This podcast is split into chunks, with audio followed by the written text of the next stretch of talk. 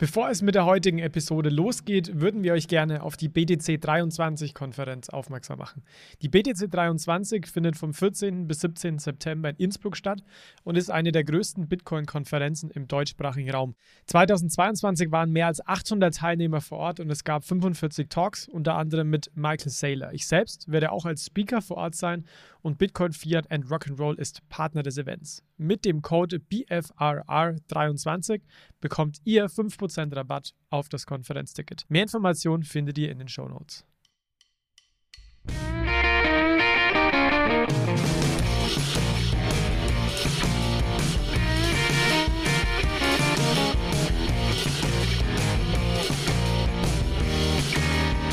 Hallo zusammen und herzlich willkommen zu einer neuen Episode von Bitcoin, Fiat and Rock'n'Roll. Mein Name ist Jonas und in der heutigen Episode spreche ich mit Alexander Höppner. Alexander dürfte sicherlich den meisten Zuhörern bekannt sein, ist in Deutschland eine meiner Meinung nach absolute Krypto-Koryphäe. Ich hoffe, das ist nicht äh, too much, Alex. Er war in seiner Karriere über mehrere Jahre hinweg Vorsitzender der Börse Stuttgart, wo er unter anderem auch die Bison-App und die Börse Stuttgart Digital Exchange oder eher bekannt als BSDEX mit aufgebaut hat war dann ähm, bis Oktober CEO von BitMEX, einer der weltweit führenden Krypto-Derivate-Börsen. Und in der heutigen Episode sprechen wir zum einen über die Adaption von Krypto, wie sich der Crypto-Space in den Jahr letzten Jahren verändert und entwickelt hat, was dem Crypto-Space auch noch fehlt und wir sprechen zum anderen darüber, was denn gesunde Regulierung ausmacht.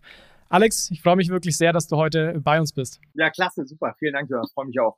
Super, dann lass uns doch direkt reinstarten. Ähm, wenn ich richtig informiert bin, bist du ja schon ziemlich lang im Crypto-Space. Wie bist du denn zu diesem Thema gekommen? Also, was heißt lange? Keine Ahnung, kann ich nicht beurteilen. Aber sagen wir so, ich bin seit Ende 2013 in dem Space. Mittlerweile, zumindest nach dem letzten Interview bekannt sein dürfte, bin ich ein ziemlicher Gamer und Geek und bin also auch ein Computerspieler und mein mein absolutes Lieblingsspiel Warhammer Online ist. Deswegen hat es nicht gemacht, äh, geschafft, äh, wegen für meine Begriff falsche Monetarisierung und dann habe ich mich mit dem Thema Gaming beschäftigt und wie eigentlich seit Mobile Games auf dem Markt monetarisiert wird. Und dann wollte ich den ersten regulierten Marktplatz für Handel auf, von Ingame-Items auf von Computerspielen aufziehen. Damals hieß es noch nicht NFT, heute würdest du sagen NFT. Damals hieß das äh, Public Non-Permissioned, ja, weil ich sofort verstanden habe, Mensch, wie kann ich diese Eindeutigkeitsthematik bei den virtuellen Gütern, wie kann ich die eigentlich knacken? Und dann ist natürlich logisch, dass der Token, ähm, da drauf gekommen bin ich tatsächlich über den Dirk Lüth, als ich in San Francisco war und da mit allen möglichen Games-Herstellern gesprochen habe, habe ich einen Dirk Lüth getroffen, der jetzt ja gerade Upland macht. Und der hat mir von Tokenisierung erzählt und da dachte ich, Mensch, das ist es. Ja, und dann habe ich das White Paper natürlich gelesen und dann habe ich, weil ich ja gerade aus der deutschen Börse rauskam, sofort verstanden, was da eigentlich möglich ist. Und ja, das war Februar 14, also November 13 und ich Februar 14, als ich dann drüben in den USA war. Und seitdem hat sich nicht mehr losgelassen. Die Möglichkeiten sind einfach unlimited. Also würde ich dann auf jeden Fall sagen, schon eher lang. gesagt. Ja, aber gut, nicht ganz so lang wie Satoshi. Nee, ganz genau. Und natürlich habe ich den Fehler gemacht, wie schon so viele. Weißt du, ich weiß noch genau, im Februar 14 bin ich vor Menlo Park über die Kreuzung gelaufen. Auf der anderen Straßenseite gab es einen Starbucks damals und er hatte gerade das Thema promotet bei Facebook und dann so, ah komm, jetzt müsst ihr einfach mal 1000 Euro in Bitcoin stecken, ja. Und guess what? Ich habe es natürlich nicht gemacht. Ja, aber Gott, so ist es. Mensch. Aber was total spannend ist, was du, was du erzählst, Alex, ist, als du das gesagt hast, jetzt Games und Ingame-Items und so weiter, da hat es direkt bei mir im Kopf, weil ich auch, ja genau, NFT. Es ist gerade, da arbeiten die Game-Hersteller dran und so weiter. Und ich meine, du warst dann etwas früher dran, ne? Also irgendwie zehn Jahre. Ja, es war einfach zu früh. Also damals hatten viele Game-Hersteller Riesenprobleme mit dem Schwarzmarkt, den gibt's ja heute immer noch. Sie haben immer noch nicht gelöst, das Thema. Du hast eine unfassbare Zahl an täglichen Gamern in Online-Games, interessanterweise auch sehr viele über 50. Und ich glaube, dass dieses Thema Game Time Monetization ja, äh, in der Zukunft ein extrem interessantes sein wird. Äh, wenn du dir die Monetarisierungsrate in Games grundsätzlich anguckst, ist die äh, bezogen auf wie viele Spieler da täglich eigentlich aktiv sind, ist die extrem gering. Diese geben extrem viel Geld aus dafür, dass ihnen die Items nach AGB nicht gehören und der Schwarzmarkt ist nicht im Griff. Und die Lösung ist ein Markt, an dem ich legal diese Dinge kaufen und verkaufen kann und die, die, sag mal, halt das regulatorische Grundgerüst, der Token ist ideal. Das ist es. Das ist ein Digital Asset. Das tokenisiere ich. Eindeutigkeit ist gegeben. Danach kann ich jeden Schwarzmarkt, äh, Schwarzmarkt austrocknen weltweit. Er ist ein No-Brainer. Ja. Aber es ist natürlich für die großen Games-Hersteller, sie müssen die Monetarisierung umstellen in den Spielen und das sind natürlich mittlerweile Softwarehäuser. Das ist, machst du auch nicht mehr anders. Man merkt auf jeden Fall, dass es dir die Tokenisierung angetan hat. Wie hast du es dann geschafft, den Schwenk, sage ich jetzt mal, von der Idee und den, oder ja, den Eindrücken und auch den Gesprächen in den USA, das dann auch beruflich einzubringen? Ja, also das war, da war ich natürlich ein bisschen zu früh. Also ich habe es versucht und dann am Schluss auch gegen alle Widerstände mit Angel-Finanzierung und allem drum und dran, aber das war halt einfach zu früh. Ja. Also 15 oder 16, die Leute grundsätzlich von dem Thema zu überzeugen und dann auch noch tokenisiert zu überzeugen, das war halt einfach noch ein paar Jahre zu früh. Ist ja heute schon noch schwer. Es ist heute schon noch schwer, ja, aber ich sag mal, mittlerweile ist es heute zumindest mal so weit im Bewusstsein, dass die meisten Leute sowas schon mal gehört haben. Es war halt 13, 14, 15 war das noch anders. Wenn du da zu den Unternehmen reingelaufen bist, hast von Tokenisierung geredet, da haben die sich angeguckt, als würdest du keine Ahnung was, äh, kleine Kinder klauen. Ja? Von daher, da ist jetzt schon, schon einiges an Arbeit gemacht worden. Tatsächlich habe ich es dann erstmal zur Seite gelegt, bis die Börse Stuttgart kam und mich gefragt hat, ob ich äh, quasi die Digitalisierung mache, den Turnaround mache und dann schlussendlich auch das Ruder übernehme. Und tatsächlich war da der erste Aufschlag noch nicht mal Krypto. Da eigentlich wollte ich 2017 einen Neo-Broker bauen. Das, was wir heute Neo-Broker schimpfen. Und weil aber die wesentlichen Marktteilnehmer, die ja davon, sagen wir mal, potenziell negativ beeinflusst sein könnten, zu unseren größten Kunden gehörten, habe ich gedacht, ja gut, dann fange ich halt nicht mit klassischen Wertpapieren an, sondern fange mit einem Produkt an, was sie vielleicht selber gerne hätten, aber nicht schaffen einzubinden. Also Bitcoin, Krypto, Ether und so weiter. Das heißt, das war eigentlich nur ein Ausweichprodukt erstmal, aber hat ja ganz gut geklappt. Also so, so bin ich dann da noch mit dazu gekommen. Ja, würde ich auch sagen, hat, dass es einigermaßen gut, äh, gut geklappt hat. Also ich meine, einige Produkte und Unternehmen, die du auch mitgeprägt hast, sind jetzt ja wirklich äh, sehr erfolgreich, wenn ich jetzt auch nur an die Bison-App äh, denke, die ich selbst auch äh, ab und an nutze. Jetzt hast du da eben ja lange, gesagt, Börse Stuttgart tätig gewesen, Deutsche Börse, auch Euwax, also wirklich für Finanzmarktinfrastrukturen in Deutschland, würde ich jetzt mal sagen. Und jetzt hast du dann ja 2021, wenn ich richtig informiert bin, den Schritt zur Kryptobörse BitMEX gewagt, was ja schon so ein ganz anderes Metier, Fokus ist. Ich meine, sitzt Seychellen, Hongkong. Wie bist du dazu gekommen? Also, ja, ich war eigentlich, äh, Börse Stuttgart hat mir viel Spaß gemacht, weil diese Aufbauarbeit einfach, ja, sensationell war, den neuen Weg zu beschreiten und gerade eigentlich das, und das scheint mich irgendwie anzuziehen, Themen, wo viele vielleicht sagen, boah, da hast du dir aber ein dickes Brett aufgelegt oder sowas, ja.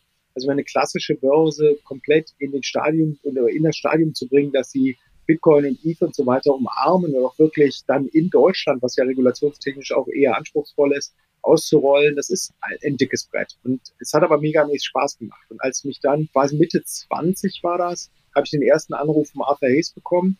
Und ja Gott, weißt du, jeder, der in Krypto ist oder ansatzweise kennt BitMEX, das ist eine Ikone. Arthur, Ben und Sam sind Ikonen. Und wenn du die Chance kriegst, äh, da mal zu arbeiten, dann ist es, dann bist ja fast, bist ja fast blöd, wenn du es nicht machst. Dass das natürlich jetzt nicht ein 9 to 5 ist, ja, sondern ein echter Turnaround mit den Sachen, die dann da äh, aus den USA noch rüberschwappen, ja, das war mir schon klar. Also ähm, tatsächlich hatte ich ja, wie gesagt, die ersten Gespräche im Juni 16, glaube ich, äh, nicht 16, ähm, äh, 20 und dann sind sie im Oktober 20 sind sie ja von CFTC und FinCEN verklagt worden und im Januar 21 habe ich dann angefangen. Also ich wusste schon, worauf ich mich einlasse. Und das war ein ganz schöner Ritt. Das ist mal eine ganz andere Perspektive und Asien ist, was Krypto-Trading angeht, auch nochmal ein ganz anderes Metier. Das glaube ich und du und deine Familie werden dann sicherlich auch umgezogen sein, oder? Ja, das kann man nicht von hier Absolut. Also das ist, und das ist natürlich schon auch so ein Brett, ja, wenn du dir überlegst, wir sind in der Pandemie, ja, da kannst du ja nicht einfach mal rüberfliegen und mal gucken, wie uns dir gefällt, ja. Äh, meine Familie war noch nie in Asien, nicht mal, nicht mal im Urlaub. Ja, das heißt, wir haben die Koffer gepackt, sind auf den Flieger und so rübergeflogen und waren dann da, mussten durch drei Wochen Hotelquarantäne durch und dann waren wir in Hongkong.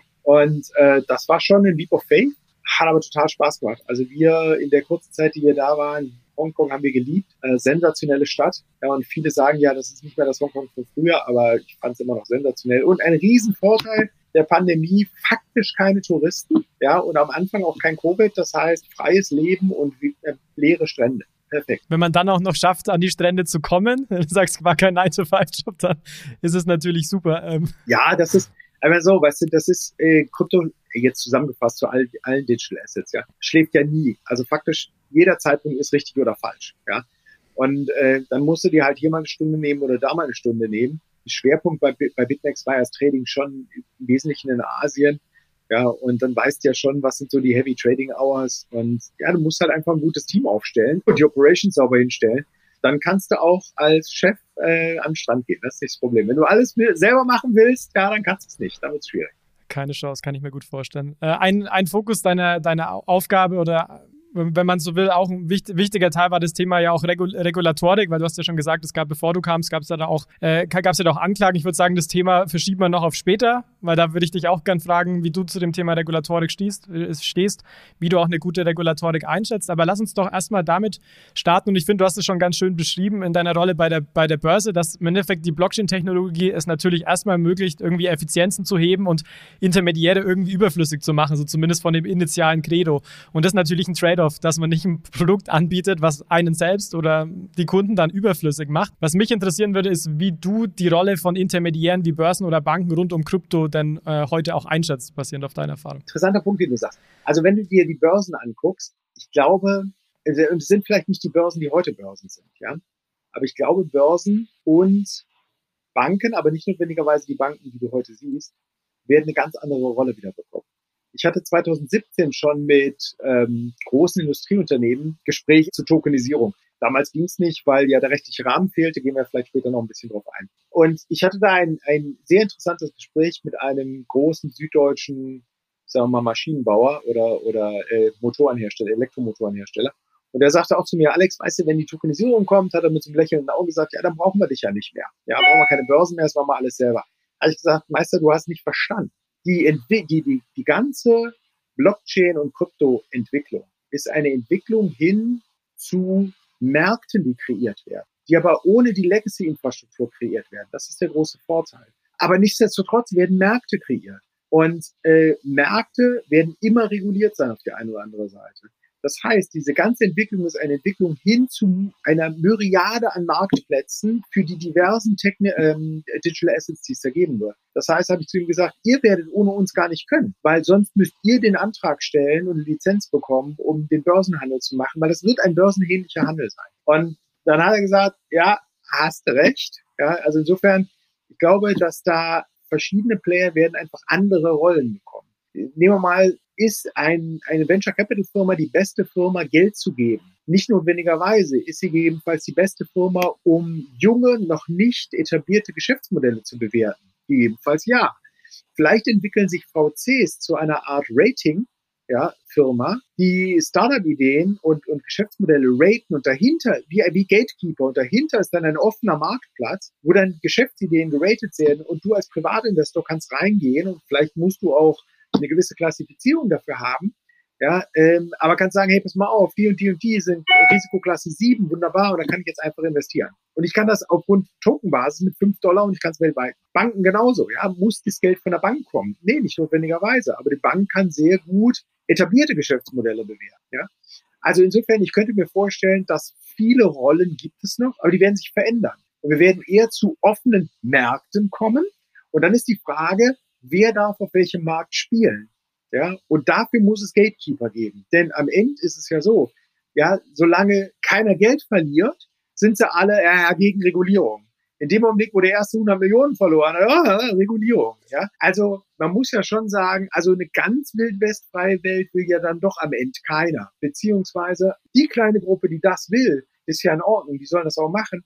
Aber die, für die, das ist ja nicht die Masse, das sind ja nicht die acht Milliarden. Ja, und wir müssen etwas schaffen für die acht Milliarden. Und das sind halt, da muss es eine vernünftige Regulierung geben oder wird es vernünftige Rollen geben. Ich finde es total spannend, was du sagst, dass es eben immer diese Gatekeeper natürlich braucht, die dann auch reguliert sein müssen, weil, wie, wie du sagst, ähm, solange alles gut läuft, sagen wir, braucht man nicht und nervig und will man nicht, geht niemandem was an, aber man sieht jetzt dann trotzdem mit Blick auf andere, andere Player, sage ich jetzt mal vorsichtig, wenn da dann was schief geht, dann ist man da auf einmal wieder offener und äh, gehen wir auch später nochmal drauf ein, sieht es sogar durchaus auch als, als Vorteil oder als Standardvorteil, wenn man da solide Regulatorik hat. Und ein weiterer wichtiger Punkt, finde ich auch, ist natürlich, klar, man baut neue Finanzmarktinfrastrukturen, aber man hat eben trotzdem schon das Netzwerk. Also wenn ich jetzt an die deutsche Börse denke, man macht seit vielen Jahren, Jahrzehnten entsprechende Geschäfte, nur, ich sage jetzt mal mit einem anderen Rahmen und natürlich mit anderen Assets. Dasselbe für eine Bank die haben ja auch Kundennetzwerkeffekt, Erfahrung mit dem und dem und dem Prozess. Deswegen finde ich das spannend und sehe ich das auch so, dass ich das gar nicht aus, ausschließen muss. Wenn ich das jetzt so ein bisschen weiter interpretiere, was du sagst, dann vermute ich jetzt einfach mal und sage mir gerne, wenn es nicht so ist, dass du jetzt an sich auch sagen würdest, dass ich jetzt unbedingt auch man hat Banken und man hat Börsen auf der einen Seite und man hat aber auch Möglichkeiten zur Self-Custody, dass ich das auch gar nicht unbedingt ausschließen muss, Absolut oder? gar nicht. Also okay, ich finde ja, weißt du, was ist denn, wir kommen jetzt mal auf den kritischen Teil der Banken und was die Banken, die heutigen Banken nicht mehr sagen. Weil der Regulator reguliert ja Funktion und nicht Technik. Das heißt, wenn morgen jemand auf Blockchain-Technologie und Basis eine Bankfunktion anbietet, braucht er die Bankenlizenz, ja, äh, weil er einfach die Funktion anbietet. Also immer von den heutigen Banken. Die heutigen Banken werden dann obsolet, wenn sie sich nicht anpassen. Nicht, weil sie grundsätzlich falsch sind, sondern weil sie sich nicht anpassen. Weil der größte Pain beim Transfer von digitalen Gütern ist der Transfer. Das ist einfach der größte Pain. Ich meine, wird dir ja wahrscheinlich genauso gehen. Ich gehe gleich noch auf die Self-Custody ein.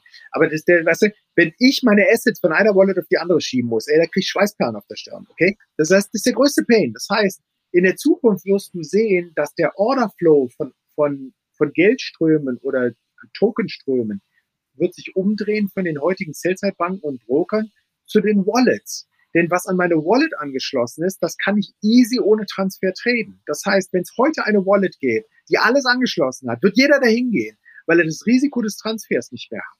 Das heißt, diese Wallet muss aber so viel wie möglich Assets beinhalten und Investitionsmöglichkeiten beinhalten. Es muss eine Fiat-Bridge haben und so weiter und so weiter. Und dann bist du halt ganz schnell bei einer Bank. Und jetzt ist die Frage, können die klassischen Banken genug Adaptionen machen, um, das, um, um dahin zu kommen? Und das glaube ich nein. Aber nicht, weil sie per se es nicht können, sondern sie sind gefangen in ihrer Governance, in ihrer Politik, in ihrer Struktur und in diesem ganzen Gehabe. Self-Custody ist für mich ein ganz extrem kritischer Punkt dabei. Ja, und das schließt sich auch nicht aus. Ja, und auch noch momentan für meine Begriffe mindestens einen, wenn nicht mehrere Haken daran dem Thema. Nimm das FTX-Debakel. Ja, warum kommst du überhaupt dazu? Naja, weil wenn ich heute an einem Crypto-Player traden will, muss ich meine Assets an den Crypto-Player transferieren. Ja, und dann bin ich im Counterparty-Risiko. Wenn ich die Assets bei mir hätte und würde nur die Einzeltransaktion freigeben, dann wäre nur die Einzeltransaktion im Risk, aber nicht alle meine Assets. Also ich habe 10 Millionen, ich trade jetzt für 100.000, dann sind mir vielleicht die 100.000 at Risk, aber nicht die 9,9 Millionen. Ja, die liegen immer noch bei mir auf der Wallet. Und ich glaube, da müssen wir hinkommen. Ja, dass ich im Prinzip abhängig von meinem Risikoprofil und von meinem Anbieter, ja, in verschiedenen Rechtsräumen gibt es ja auch verschiedene Sicherheitsmechanismen, also Einlagensicherungsfonds. Heißt, ich kann 100.000 Mal transferieren an den anderen, weil die sind ja sicher. Ja, äh, muss ich die Chance haben, eine Form von Self-Custody zu haben. Jetzt funktioniert das aber nicht, wenn der Self-Custody-Anbieter, ich sag mal, hm, erlaube mir, ähnlich windig ist wie der Crypto-Player. Ja, also dann wird mir die Wallet irgendwie aus äh, You name it äh, zur Verfügung stellen. Und jetzt soll ich auf einmal dem vertrauen, wo ich dem anderen schon nicht. Also gegebenenfalls kommt sogar diese Self-Custody Wallet von einem klassischen Player, ja, die dann zertifiziert, reguliert, geprüft und so weiter, also sicherstellt, dass da keine Backdoor drin ist. Und dann kann ich es aber für mich betreiben. Ja, weil das funktioniert ja auch wieder nicht. Wenn jeder seine eigene Self-Custody hat, wie soll das nach hinten raus funktionieren? Also insofern, lange Rede. Ähm, ich glaube, das ist ein ganz extrem wichtiger Teil. Ich glaube, der ist noch nicht da, wo er für Mass Market Adoption sein müsste. Es wird noch einen Augenblick dauern ohne den wird es aber, glaube ich, gar nicht gehen. Finde ich einen super spannenden Punkt, weil ich sehe es genauso. Also ich finde Self-Custody extrem wichtig und ich, ich habe auch immer, teilweise muss ich auch sagen, so ein bisschen geschludert, dass ich meine, äh, meine Assets, gut, so viel ist es dann nicht, dann doch mal da liegen lasse und einfach sage, ist convenient, kann ich gleich verkaufen, ist liquide und so weiter und so fort. Nach FTX habe ich für mich zumindest meine Lektionen draus, äh, draus gezogen und was ganz interessant war, ich habe ähm, ähm, das dann eben mal, mal Freunden oder auch meinen Eltern eben empfohlen und gezeigt und ich habe auch immer so gesagt, naja, komm, wenn man eine Hardware-Wallet hat, es ist doch easy, man bekommt es schon hin. Aber allein bei, bei wirklich sehr großen Anbietern, dass es zum Beispiel gar nicht die Möglichkeit gibt, das auf Deutsch umzuschalten, wo ich so denke, wow, ähm, ich meine, ich bin jetzt der Meinung, ich verstehe einigermaßen gut Englisch und Deutsch, du, du vermutlich äh, ähnlich gut, beziehungsweise etwas besser sogar. Ähm, aber ist natürlich nicht bei jedem in der Bevölkerung so. Und da haben wir jetzt in dem Podcast auch schon öfter äh, diskutiert, weil Alex da auch die These vertritt, dass das natürlich, also dass der Durchschnittsbürger das dann an sich auch eigentlich nicht will, weil er will einfach nur Kryptos kaufen ähm, und es ist einfach convenient über einen Custodial Service zu gehen. Aber was eben wichtig ist, ist, dass es die Möglichkeit einfach gibt. Wenn man jetzt sagt, ich möchte mir die unter das Kopfkissen legen, dass ich die Möglichkeit eben auch habe. Und ich würde das auch sehr begrüßen, wenn, ja, wenn, wenn sich die entsprechenden Lösungen natürlich weiterentwickeln, was vermutlich auch jetzt immer mehr passiert, weil jetzt natürlich auch super viel Zufluss in dieses Self-Custody-Thema passiert ist und vielleicht auch die Funding, Funding-Interessen und, und Business-Situation auch eine andere. Ja, du, ich glaube, ich, wie du sagst, es ist interessant und das gilt, ich sag mal, Krypto ist natürlich jetzt, das sind viele neue Leute und viele junge Leute drin, lustigerweise, aber wenn du dir damals die Bison-Statistik angesagt, ich glaube, unser ältester Trader war ein paar 90, ja, wir hatten so verschiedene Cluster, so um die 30 oder 30, 35 und dann gab es ein Cluster zwischen 50 und 60 und dann gab es also wirklich der älteste war über 90. Also das ist nicht nur ein Jugendthema. Aber du kriegst viele neue Trader dazu und die haben ein anderes Risikobewusstsein, ein andere, anderes Profil. Ich glaube aber, weißt du, für Mass Market Adoption, die Leute geben ja mehr Zeit, ja, committen die auf den Kauf des nächsten Fernsehers als auf ihre Finanztransaktion. Und das wird, je mehr Krypto oder Digital Assets Teil der normalen Kultur werden, wird sich das auf die auch übertragen. Und das bedeutet, Self-Custody muss eigentlich so sein. Du gehst zu deiner Anführungszeichen Bank, was auch immer am Schluss die Bank ist, ja, und dann gibt's da zwei Boxen. Und dann klickst du an Bank Custody und Self Custody. Wenn du Self Custody klickst, dann lädt die Bank eine zertifizierte Software bei dir auf den Rechner und es funktioniert dann genau gleich, nur liegt's halt bei dir. So muss das sein. Das, weißt du, wenn das schon wieder ist mit Stick und runter und hoch und bla, dann dann ist es keine Mass-Market Adoption. Das kriegst du never ever hin. Spannender Punkt, ja. Das ist, bin ich, bin ich mal gespannt. Ich, ich hoffe, ich hoffe, dass es in die Richtung geht. Und vor allem, dass wir sowas natürlich eher zügig sehen, aber ich sehe es wie du. Das ist wahrscheinlich so, man messe da trotzdem auch von Bankenseite eher etwas langsamer, um es mal vorsichtig auszudrücken. Und jetzt durch FTX wahrscheinlich mein Gefühl zumindest noch ein bisschen langsamer. Ja, das merke ich gar nicht. Also interessant ist, also FTX ist so klar Betrug, das hat nichts mit Technologie zu tun. Wenn du ein klassisches Bankensystem mit Backdoor einbaust, kann ich auch Geld rausziehen. Das ist ja Betrug auf einem Scale. Ja, das hat auch nichts mit DeFi oder CeFi zu tun. Ich meine, in den Monaten davor haben wir ordentlich Gelder gesehen in, in dem DeFi-Space, die, die unterschlagen wurden. Ja, also das ist auch kein, wie es dann hieß, ja, in DeFi wäre das nicht passiert. Blödsinn. Ja, wer so eine kriminelle Energie aufwendet, der kann in jedem Konstrukt Geld rausziehen. Ich merke, dass gerade klassische Finanzplayer gerade massiv versuchen, da reinzukommen, vor allen Dingen in Europa, wegen der Mika. Ja. Und man darf immer nicht vergessen, gerade für Classic-Player, die sind ja als, als Firmen anders gestrickt. Beer Markets werden benutzt zum Bauen, weil dann mein Chef von mir nicht sofort überproportionale Returns erwartet. In Bull Markets baut keiner, in Beer Markets bauen. Und deswegen, ich kriege nur mit, wer alles wie wild gerade in den Themen versucht, ready zu werden für 2024. Okay, super spannend, ja. Dann bin, lebe ich, bin ich auf jeden Fall in einer anderen Bubble unterwegs, sagen wir es mal so, aber es ist sehr positiv, weil du redest sicherlich noch etwas mit den wichtigeren ah, Menschen. Nee, nee, nee, nee. Ich, weiß, wichtig ist relativ. Also ich habe eine andere Bubble, in der wird halt das gebabbelt und du hast vielleicht eine, da, da, da gibt es eine andere Richtung. Aber ich glaube, dass da werden wir viel sehen. Natürlich siehst du jetzt, dass Leute durch FTX verunsichert sind. Das ist überhaupt nicht die Frage. Aber ich merke, und du siehst auch die Tradingvolumen. Hey, du hast immer noch große Tradingvolumentage. Ja, also ja, natürlich, der, der absolute Preis des Bitcoin ist runtergegangen. Ja, so what? Ja, ganz ehrlich, so what? Ja, ich spiele überhaupt keine Rolle. Ist immer noch Trading heavy, die Leute traden immer noch, die Institutions gehen. Ein Bitcoin ist immer noch ein ja, Bitcoin. So what? Ja, das ist so, wie wenn du sagen würdest, ja, wie kannst du noch Aktien handeln? Weil der DAX stand, ich meine, der DAX steht jetzt was bei 13.000, der stand schon bei 2.500.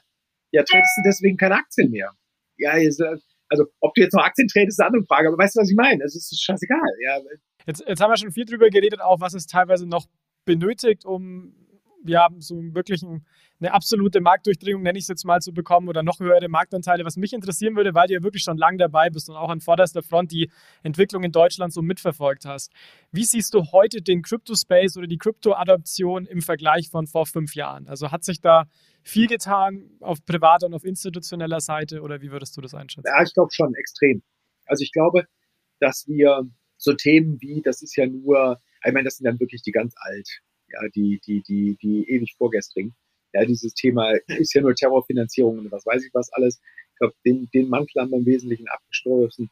Das ganze Thema äh, gab es ja auch irgendwie eine nette Aussage 2017, dass 2020 der Bitcoin mehr Energie verbrauchen würde als die ganze Welt. Ich glaube, das Thema haben wir auch hinter uns gelassen. Also du siehst ja schon, da, äh, dass man sukzessive eigentlich aus diesen Kinderschuhen rauswächst. Ja, das ist gut.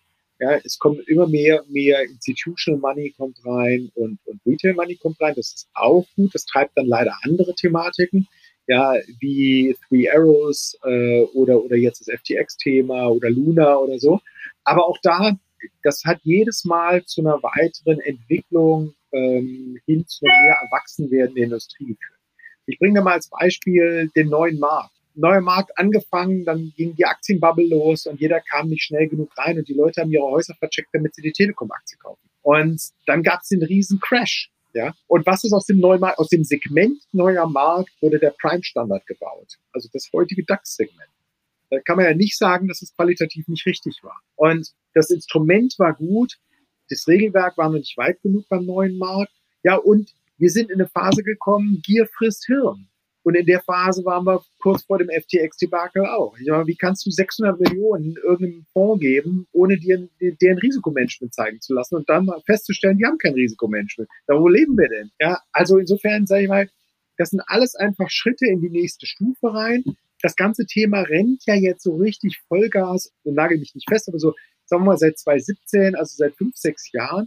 Geh mal in das Jahr fünf oder sechs nach Bauen des globalen, der globalen Finanzindustrie da wurde von elf bis eins gehandelt und ähm, Insider-Trading gab es noch nicht. Was glaubst du, wie da gehandelt wurde? Ja.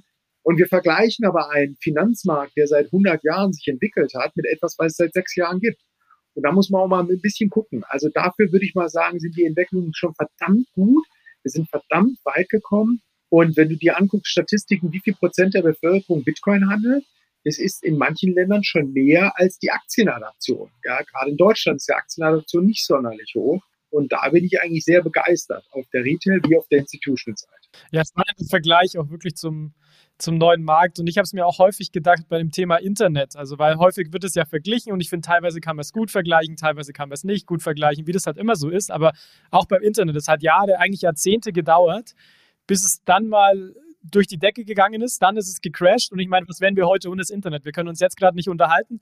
Wir können natürlich Kryptos in dem Sinne auch nicht wirklich gut, äh, gut versenden. Äh, Satoshi hätte die Erfindung vermutlich nicht gemacht.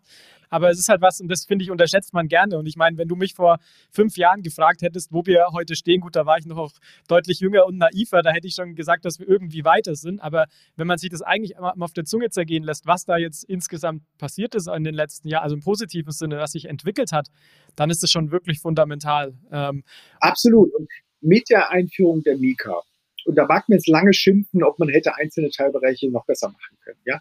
Ich denke mal so, hey Leute, überlegt euch mal, in welcher kurzen Zeit für ein, dann wir für einen Rechtsraum der EU eine stabile Regelung gefunden haben. Natürlich ist sie im Bereich noch ausbaubar, überhaupt keine Frage, ja. Aber hey, normalerweise sind das 20 Jahre oder so, die sowas braucht. Und ich habe selber so also selten so offene Diskussionen geführt mit Regulatoren wie in der letzten Zeit. Ja, das, das was es schwierig macht, ist halt manchmal so ein Vor und Zurück. Jetzt nicht in, in Europa, aber gerade äh, wenn du dir einige, einige Länder da draußen anguckst, Indien, ja, äh, ja, nein, ja, nein, Steuer hoch, Steuer runter.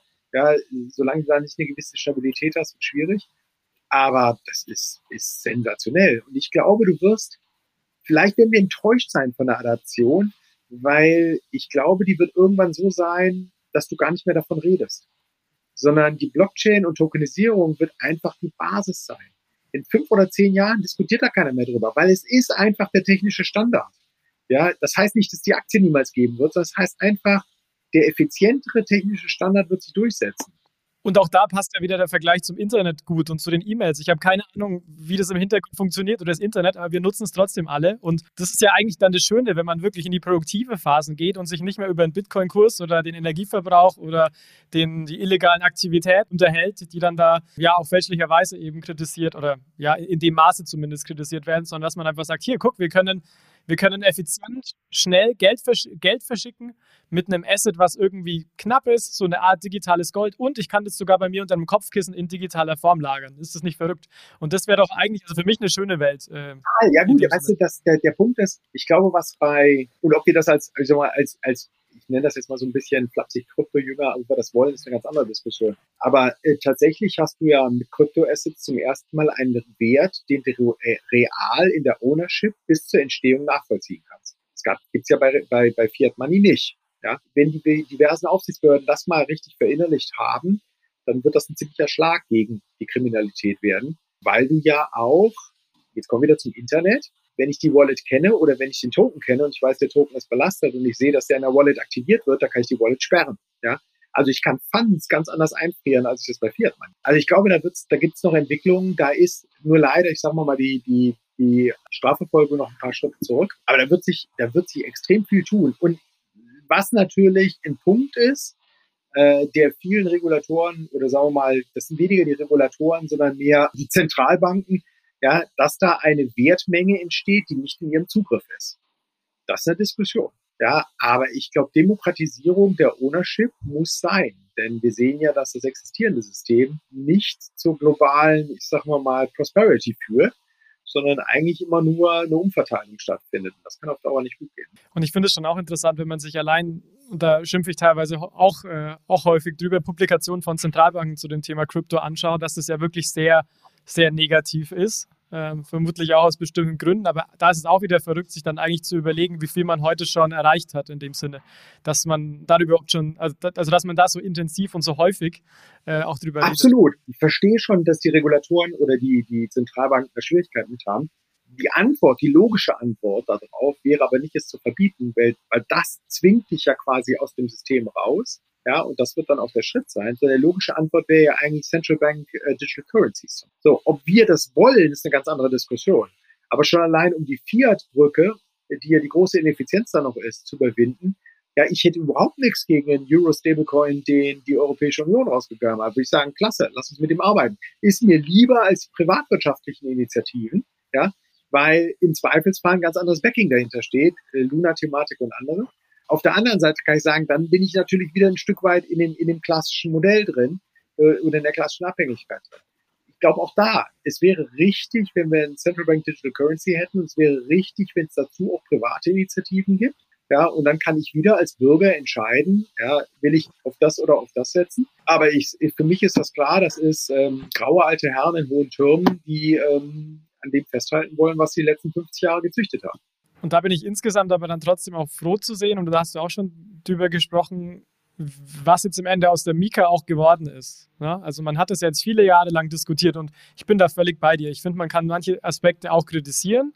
Ähm, und ich muss persönlich sagen, ich war auch jemand, der das also was heißt kritisiert hat, aber ich war mir nicht sicher, ob das der richtige Ansatz war, jetzt zu sagen, wir regulieren jetzt wirklich, es ist ja massiv geworden, sehr viele Seiten, wir regulieren jetzt bis in die Tiefe und hatte so ein bisschen das Gefühl, dass das vielleicht in den USA so die bessere Strategie ist, zu sagen, hier Executive Order von beiden, man ist da innovationsoffen, man will das fördern und reguliert vielleicht erst so währenddessen oder danach. Also das fand ich persönlich interessant, wobei da hat sich meine Zurückhaltung oder meine Einschätzung extrem geändert. Würde mich auch deine Meinung interessieren mit den letzten Wochen, weil wir ja gesehen haben, die SEC, da haben wir noch eine Episode dazu aufgenommen, der wird verklagt, der wird verklagt, der wird verklagt ähm, und so weiter und so fort. Also ich habe gerade das Gefühl, oder ich könnte mir vorstellen, wenn ich jetzt ein Unternehmen in den USA wäre, das entweder Kryptodienstleistungen macht oder aber vielleicht auch einen coolen Use Case hat für einen äh, Dollar-Stablecoin, ich persönlich würde erstmal die Finger davon lassen, weil ich nicht wüsste, ob ich da jetzt auch irgendwie dann angeklagt werde, wenn ich so ein, so ein Stablecoin dann verwende. Und deswegen bin ich da inzwischen eigentlich so, dass ich sage, für den Space auch, was jetzt gerade in den USA passiert, ist schon irgendwie verrückt und schmeißt uns vielleicht dort auch zurück, würde ich sagen. Aber wie, wie schätzt du das ein? Kann das nicht auch langfristig dann Europa zugutekommen, weil wir dann eben durch die Mika schon einen soliden Rechtsrahmen haben, der in den USA ja sicherlich noch jahrelang äh, dauern wird, bis der auch mal implementiert äh, Also 100 Prozent. Ich glaube, ich glaube, die, die, das Moment hatte jeder, der in Europa in dem, in dem Space unterwegs ist, über die letzten paar Jahre, da sind wir himmelhoch ja auch so tief betrübt. Wenn du dann nach draußen guckst, ist die Welt aber bei weitem nicht so rosig, wie sie mal aus, aussieht, ja. Äh, wenn wir nach Singapur gehen, ja, früh reingegangen, wollen Krypto-Hub werden. Tatsächlich ist dann so gut wie gar nichts passiert ein paar Jahre. Eher im Gegenteil, eher äh, unfriendly geworden. Hongkong wird jetzt gerade erst wieder friendly, ja, weißt aber nicht, was aus Mainland China rüberkommt. Schweiz sehr früh dabei gewesen, ja, hat aber wenig, wenig, sage ich jetzt mal, Modellcharakter und als, als Markt halt klein, ja, dementsprechend äh, keine große Dominanz. Und die USA, ja, also normalerweise wäre ja in Europa so etwas wie, wie Krypto, wäre ja eigentlich in London groß geworden. Ne? Weil London ist ja der Outsourcing-Haven der, der Europäischen Union, ja, da wird ja mal ein bisschen härter am Wind gesegelt. Und normalerweise wäre es dahin gegangen. Ja, ich sage jetzt mal, Glück gehabt für Zentraleuropa, ja, Brexit löst das Problem, weil du bist nicht mehr in der EU. Ja? Und deswegen ist nett, wenn du außerhalb bist. Die EU hat mal das Verursacherprinzip umgezogen. Nicht relevant ist, wo die Firma sitzt, sondern wo die Kunden sitzen. Europäische Kunden musst du aus Europa raus bedienen. Da bringt es nichts, dass England vielleicht andere Regeln oder leichtere Regeln hat. Also ist dieser Vorteil weg. So, jetzt hast du, hast du ja gesagt, äh, Amerika ist einer der größten Märkte zerpflückt sich ja komplett. Also vor der beiden ähm, Administration passierte ja gar nichts. Das war ja Teufelswerk. Ja. So, damit haben sie eigentlich Europa die Zeit gegeben, äh, viele Diskussionen zu führen. Dann dachte man unter beiden, okay, jetzt kommen die Direktiven, jetzt rauscht es ab. Und du siehst aber immer wieder, ne? also der eine Staat sagt ja, der nächste Staat sagt nein, der nächste sagt links, der nächste sagt rechts. Und das bedeutet, das ist nicht 300 Millionen Citizens, die du ansprechen kannst, sondern es sind 51 Staaten und du musst zu jedem Staat gehen. Ja, und dann ist es noch so, dass die amerikanische Regulierung, die sieht sich ja global verantwortlich. Ja, Und das bedeutet, ähm, wenn, wenn du ein amerikanischer Staatsbürger bist, dann gilt die amerikanische Regulierung. Und zwar egal, wo du sitzt. Ja? Und dementsprechend ist Amerika, finde ich, gerade kein guter Platz, ja, dieses Thema zu machen, weil es völlig unsicher ist für mich, in welche Richtung das geht.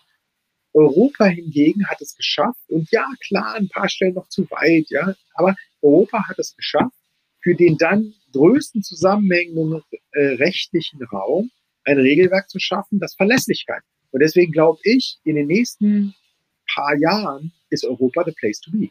Ist einfach. Hm. Da kannst du hingehen, du hast eine große Anzahl von möglichen Kunden, die du über das Passporting direkt ansprechen kannst. Du hast eine stabile Regulierung und du hast einfach Verlässlichkeit. Und auf Verlässlichkeit kannst du bauen. Was glaubst du, welche Rolle dann der, der deutsche Markt da spielen wird? Also wenn du sagst Europa, Place to be, glaubst du, dass da auch viel von Deutschland aus kommt? Ähm, also kann man da Leader sein? Ich glaube ja, absolut. Ich glaube, für eine Leadership müsste noch ein bisschen mehr, da nehme ich jetzt mal explizit die, die Regulatoren raus, wir könnten noch ein bisschen mehr politische Unterstützung kommen. Ja, in, in, in den Papieren stehen schon relevante Sachen drin. Also ein paar Aussagen, wenn dann wieder so sehr das Sparbuch hochgelebt wird, dann denkst du auch so, ah, wo kommt das jetzt wieder her? Aber ähm, also so ein bisschen dieses, ich sag mal, visible Marketing wäre noch ganz schön. Am Ende ist es aber natürlich so, auch wenn man das nicht gerne hört, ja, es gibt schon noch leichte regulatorische Unterschiede der Regulatoren und äh, in manchen Ländern ist es ein bisschen leichter, äh, das gleiche Rahmenwerk zu bekommen als in anderen. Da haben ja dann auch schon viele ähm, Marktteilnehmer versucht, über diese Länder zu gehen. Es ist aber nun mal das Big Game für die Institutionals, ähm, die sehen das nicht gern. Rechtliche oder regulatorische Arbitrage sieht kein Regulator gern. Dementsprechend, wenn du es in Europa schaffen willst, da wird es dir schwer fallen, an Deutschland vorbeizukommen. Das ist einfach so. Deutschland ist darüber hinaus noch ein extrem trading-heavy Market, auch was Derivate angeht. Ja, ähm, und von der volkswirtschaftlichen Leistung wollen wir auch nicht drüber reden. Also von daher, ich glaube, da wird viele Player nach, nach Deutschland ziehen. Super cool. Wir haben in so vielen von unseren Episoden immer über Deutschland geschimpft oder über Europa gesagt, oh, es geht so langsam und hier mach doch mal das und hier mehr Funding da. Aber ich finde es total schön. Ich würde nicht sagen, dass sich das Blatt gewendet hat, aber dass es jetzt wirklich, oder dass du auch so eine, ich nenne es mal rosige Zukunft äh, malst, was jetzt den Kryptostandard Deutschland betrifft. Also ich würde mich natürlich extrem freuen, wenn das so kommen würde. Wir haben jetzt schon gesprochen über also Regulatorik, dass es erstmal logischer Zyklus ist, dass wir das jetzt brauchen. Bin ich 100% bei dir. Auch das Thema Convenience muss ich noch was tun. Was glaubst du denn, was ich noch tun muss, damit ich sage jetzt mal auch wirklich die Eltern, die Großeltern, ich weiß nicht, die Urgroßeltern irgendwann äh, Krypto auch nutzen. Was fehlt noch in Deutschland? Ja, ich glaube, also wenn du jetzt mal glaube, du musst jetzt zwei, zwei Ebenen trennen. Da kannst du noch mehr Ebenen drin, egal. Aber was ich meine ist, das eine ist, was, was muss ein, was muss gebaut werden oder was ist noch ein Baustein, der fehlt? Ja. Und der zweite Aspekt ist, was sieht der Kunde? Ich glaube, das, was wir vorhin diskutiert haben, diese europäische Wallet, ja, an die sich ein Europäer anschließen kann, self-custody oder custody, ja, und an die dann diverse Marktplätze angeschlossen sind wo ich sauber mit meiner Identität hin kann, ja, und was auch eine Verlässlichkeit, Stabilität und Sicherheit hat. Ich glaube, das ist etwas, was fehlt, weil es am Ende sind wir alle Gewohnheits- und äh, Tiere und faul, ja, und wenn ich, um sechs Sachen zu traden, drei verschiedene Accounts haben muss und ständig meine Assets verschieben muss, vergiss es mit Mass Market Adoption. Also, also das heißt, Convenience is King. Das hast du gesehen. Vor 20 Jahren ja, und es ist jetzt kein Geschimpfe gegen, gegen den Player, den ich jetzt nenne, sondern einfach vor 20 Jahren hätte doch niemand ein Konto bei einer Bank eröffnet, wo schon mal ein Hack gewesen wäre. Jetzt gibt es ja Neobanken, da ist schon ein paar Mal gehackt worden, trotzdem gehen die Userzahlen explodieren. Ja? Es ist ein anderes Risikobewusstsein entstanden. Ja, und ich glaube, das setzt sich auch fort. Aber trotzdem ist es so, Convenience is King. Ja, und das siehst du an diesen Banken. Ja, es ist einfach einfach, es dauert nicht zwei Wochen, bis ich mein Konto habe, ich habe es weltweit zugreifbar, ich habe die Assets, ich kann sie transferieren. Ich selber bin auf Revolut, mega geil. Ja, super, also total easy. Ich habe auch noch ein klassisches Bankkonto, auch super, weil ich eine tolle Bankberaterin habe, aber ähm, ist dagegen natürlich fürchterlich, wenn du dir die Strukturen anguckst. Ja? So, also das heißt, Convenience ist King und da sind viele Dinge in der Kryptoindustrie noch zu geeky. Die sind zu sehr getrieben von denen, die jetzt seit Anfang an dabei sind, die Satoshi White Paper an der Wand genagelt haben, weil es so geil ist. Ja, und so ein bisschen darüber verlieren, ja, Otto Normalbürger mitzunehmen. Ja, weil das ist Mass Market Adoption. Ja, es ist nicht die 0,0001 Prozent mitzunehmen. Hat nichts mit Mass Market. Und das zweite ist, wir vergessen, in der klassischen Finanzindustrie gibt es ja Interoperability. Das heißt, du hast verschiedene Bausteine deiner Wertschöpfungskette und es gibt genügend Player, ja, die du auswählen kannst in jedem dieser Bausteine. Und weil sie auf einer gleichen technischen Basis aussetzen, kannst du auch wild wechseln. Also ich kann ja Aktien haben bei jeder deutschen Bank, an jedem deutschen Marktplatz traden und ich kann es an jedem europäischen Marktplatz traden. Da kosten halt die Post-Trade ein bisschen mehr. Aber ich kann es machen. Ja, da gibt es keine Hürden. Das ist so. Alle sind miteinander angeschlossen, alle sind miteinander verbunden und das ist machbar. Das ist bei der Kryptowelt ja noch nicht so. Das ist ja auch für die Kryptoplayer toll. Wir können ja Unique Flows dadurch bekommen. Aber in Europa fehlt einfach die Crypto-Friendly Bank. Die fehlt.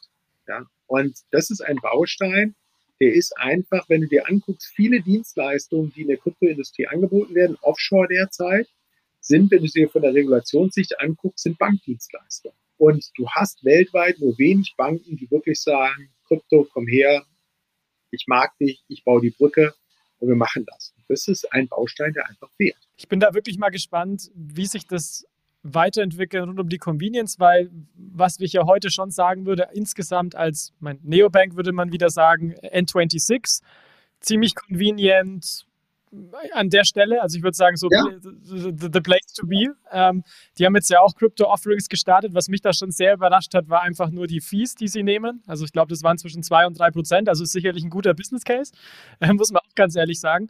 Aber da bin ich wirklich gespannt, ja, wie Convenience auch dieses Cost-Denken dann wie, wie das aufeinander wirkt. Weil ich persönlich würde halt sagen, nee, ich zahle da irgendwie bei Bison meinen kleinen Spread oder hier 0,5, 0,7 Prozent und würde aber nie 2 bis 3 Prozent zahlen. Aber die Leute, die eben Convenience wollen, die vielleicht doch gar nicht so tief in Krypto drin sind, weil das ist ja wahrscheinlich der, der typische, vielleicht jetzt ja, Typ, der dann sagt, okay, ich möchte es einfach mal ausprobieren, der, der liest jetzt nicht in den AGB, wie viel kostet jetzt Crypto-Trading bei mir. Ähm, aber das ist was, was ja auch in der Community ziemlich stark kritisiert wurde, was aber vielleicht wirklich der Preis ist, den die Leute bereit sind zu zahlen für das Thema. Total! Also, wenn, du dir überlegst, das mag auch selbst für, für Pro-Trader gelten oder für Leute, die wirklich heavy im Trading sind. Ja, und ich würde mal sagen, dass ich jetzt so, jetzt kein Pro-Trader, weiß Gott nicht, ja, aber Trading mache ich eigentlich schon. Ja, nur, weißt du, wenn ich darauf spekuliere, dass der Preis auf 100.000 geht, dann ist mir doch zwei Prozent egal. Ist mir doch völlig egal. Darum geht's überhaupt nicht. Also es ist so die Anlagestrategie. Wenn ich ein Daytrader bin, dann ist ein Basispunkt zu viel. Wenn ich ein Hodler bin, also ich will die Dinge halten und spekuliere darauf, dass es ein Millionenasset ist, dann zahle ich dir auch fünf Prozent. Dann ist die Convenience alles, was zählt. Ja, weil ich will, ich leg's ja sowieso weg und will danach damit nichts mehr zu tun haben für ein Jahr. Also will ich, dass du es mir so einfach wie möglich gibst. Wenn ich dann sechsmal klicken muss, dann ist mir der Aufwand zu groß, weil meine Lebenszeit ist teurer als die sechsmal klicken. So, und ähm, von daher, ich finde, also das hängt alleinig davon ab, wen hast du da und was will der, was will der eigentlich tun. Ich glaube, Convenience ist alles. Ja, also guck dir an, wer, li wer, wer liest sich denn heute noch ein Hotelprospekt durch? Ja, das ist der, eine der größten Umbrüche. Du guckst auf Sterne und auf Bewertung lässt sich doch keiner mehr vor 20 Jahren. Meine, wie habe ich meine erste Reise gebucht? Ja, Reisebüro gegangen und Hotelprospekte gewälzt. Ja, und jetzt gehst du auf die Vergleichsseite und guckst dir das an. Ja, das, das ist Convenience. Und das werden wir auch sehen. Es gibt im, im klassischen Handel gibt es ja schon. Interessanterweise im Kryptohandel noch nicht viel. Das Thema Social Trading. Ja, warum gibt es nicht den Place, wo ich hingehen kann? Das sind Pro-Trader. Da gibt es ein Sterne-Rating. Da sehe ich, wie sehr deren Portfolio sich entwickelt hat. Warum kann ich darauf nicht ein, einkaufen? Das ist doch geil. Ein Klick, fünf Sterne, tausendmal gut bewertet. Ja, lass mich doch mit dem ganzen anderen Klump egal, ist mir doch egal. Weißt, bis ich rausgefunden habe, welcher Shitcoin guter ist, da kaufe ich doch mich doch lieber ein Portfolio ein. Und ob ich dann noch ein Prozent mehr bezahle als Dienstleister, ist mir doch egal. Weil die Zeit, die es für mich gekostet hätte, auf ein, was ich ja nie schaffen werde, vergleichbares Informationsniveau zu kommen, um dann eine entsprechende Entscheidung zu treffen, ist viel höher. Convenience. Total spannend, ja. Und total gute ökonomische äh, ja, Analyse hinsichtlich Opportunitätskosten und ähnlichen. Und vielleicht Fun Fact hinsichtlich Disruption und Convenience. Ähm, ich habe tatsächlich gestern das erste Mal in meinem Leben einen Fax verschickt. wo mich auch ein paar angeguckt haben und gesagt haben, was, was ist dein Ernst? Ähm, aber es ist natürlich auch so, so im Wandel. Ne? Ich meine, es geht in Deutschland leider noch nicht überall ohne, aber ähm, ja, hat sich auch, hat sich auch eben natürlich so entwickelt, dass es da jetzt andere und effizientere und more convenient äh, Möglichkeiten an der Stelle auch, auch gibt, ja. Super spannend. Dann, dann lass uns doch vielleicht zum, äh, zum Abschluss, Alex, noch eine Frage. Wir sind immer im Podcast ein Fan von in die Glaskugel schauen, wobei ich auch sagen muss, dass wir da extrem schlecht performt haben, wenn es zum Beispiel um den Bitcoin-Preis letztes Jahr geht. Aber das klammern wir jetzt einfach mal aus. Ähm, vielleicht so ein kleiner Blick in die Glaskugel. Wenn wir jetzt heute vielleicht sagen wir fünf Jahre vorausschauen. Und wir haben heute, wenn man sich mal Daten der EZB anschaut, so, ich glaube, dass 10 Prozent der Bevölkerung in Europa Krypto on average schon mal genutzt haben, glaube ich, sind die Daten. Wo glaubst du, dass wir in fünf Jahren stehen? Ich glaube, also ich glaube, dass wir in Teilen bei 50 Prozent stehen können. Aber das ist dann nicht notwendigerweise Bitcoin-Trading, sondern das ist vielleicht der Mobilitätstoken meines Autos. Das ist vielleicht der Energietoken meines Energieversorgers. Das ist vielleicht äh, der Fahrzeugscheintoken, den ich benutze, wenn ich die nächste Inspektion meines Fahrzeugs buche. Und es ist vielleicht eine tokenisierte Aktie und äh, vielleicht auch eine, eine Bitcoin. Also ich glaube, dass wir gerade mit dem, was äh, nächstes Jahr kommt, der realwirtschaftliche Use Case, an dem wir die letzten paar Jahre vielfach belächelt rumgetüftelt haben, und das haben wir jetzt mit der Siemens, äh, ähm, äh, mit dem Security Token gesehen, das wird jetzt kommen. Das wird massiv. Und deswegen glaube ich, äh, Tokenisierung wird, hat eine gute Chance, wirklich in der Mitte der Gesellschaft zu sein. Ob das dann jeder sieht, ist eine andere Frage. Dann würde ich sagen, war der, der rote Faden jetzt der Episode total klar. Wir sind gestartet bei Wie bist du zu dem Thema gekommen? Tokenisierung und äh, wie ist der Ausblick? Tokenisierung. Also. Super, super spannend. Wer da sagt, wir haben keinen roten Faden, da weiß ich auch nicht. Vielleicht zum, zum, äh, zum wirklich jetzt zum aller, äh, zum, zur Abschlussfrage der Abschlussfrage nur kurz. Also super spannend. Danke für deine Zeit, Alex. Wo kann man denn mehr äh, über dich oder auch über deine Arbeit erfahren, wenn man sagt, okay, den, den Typen halte ich anscheinend für kompetent. Ich will da mal ein paar Sachen lesen oder mal ein paar Sachen anschauen von dem? Ui, keine Ahnung. Also ich habe keinen Blog. Sowas mache mach ich nicht. Keine Ahnung. Äh, ist nicht blöd gemeint. Ich keine Ahnung, ich, ich tue mich ein bisschen auf LinkedIn rum, was man da so reinschreibt, ein bisschen googeln oder so und sonst, wenn man eine Frage hat, einfach anschreiben. Ich bin da sehr, sehr easy going. Super cool. Na, da findet man, denke ich, auch ein paar äh, Informationen, wenn man dich auch googelt. Super, dann an der Stelle nochmal, Alex, danke, dass du heute da warst. Wirklich super, super spannende Einblicke und wirklich ein sehr positives, rosiges Bild, was immer auch schön ist. Da müssen wir nicht immer nur schimpfen und sagen, äh, alles doof, sondern können auch mal äh, positiv in die Zukunft blicken, auch in den aktuellen Bärenmarkt Time to Build, wie du gesagt hast. Und ein herzliches Dankeschön natürlich auch an alle Hörerinnen und Hörer. Schön, dass ihr wieder äh, dabei wart. Wenn euch der Podcast gefällt, bewertet uns gerne, empfehlt uns weiter. Probiert auch mal Value for Value Pay äh, Payment über die Fountain App aus, wenn ihr möchtet. Und wir freuen uns auf die nächsten Episode. Bis euch. Macht's gut. Ciao, ciao. Achtung, Disclaimer. Die Inhalte spiegeln die private Meinung der Hosts wider, dienen ausschließlich der allgemeinen Information und stellen keine Anlageberatung oder Kaufempfehlung dar. Es gilt, Do your own research, informiert euch, bevor ihr Investments tätigt. Das alles findet ihr auch auf unserer Website unter www.bfrr.de/disclaimer.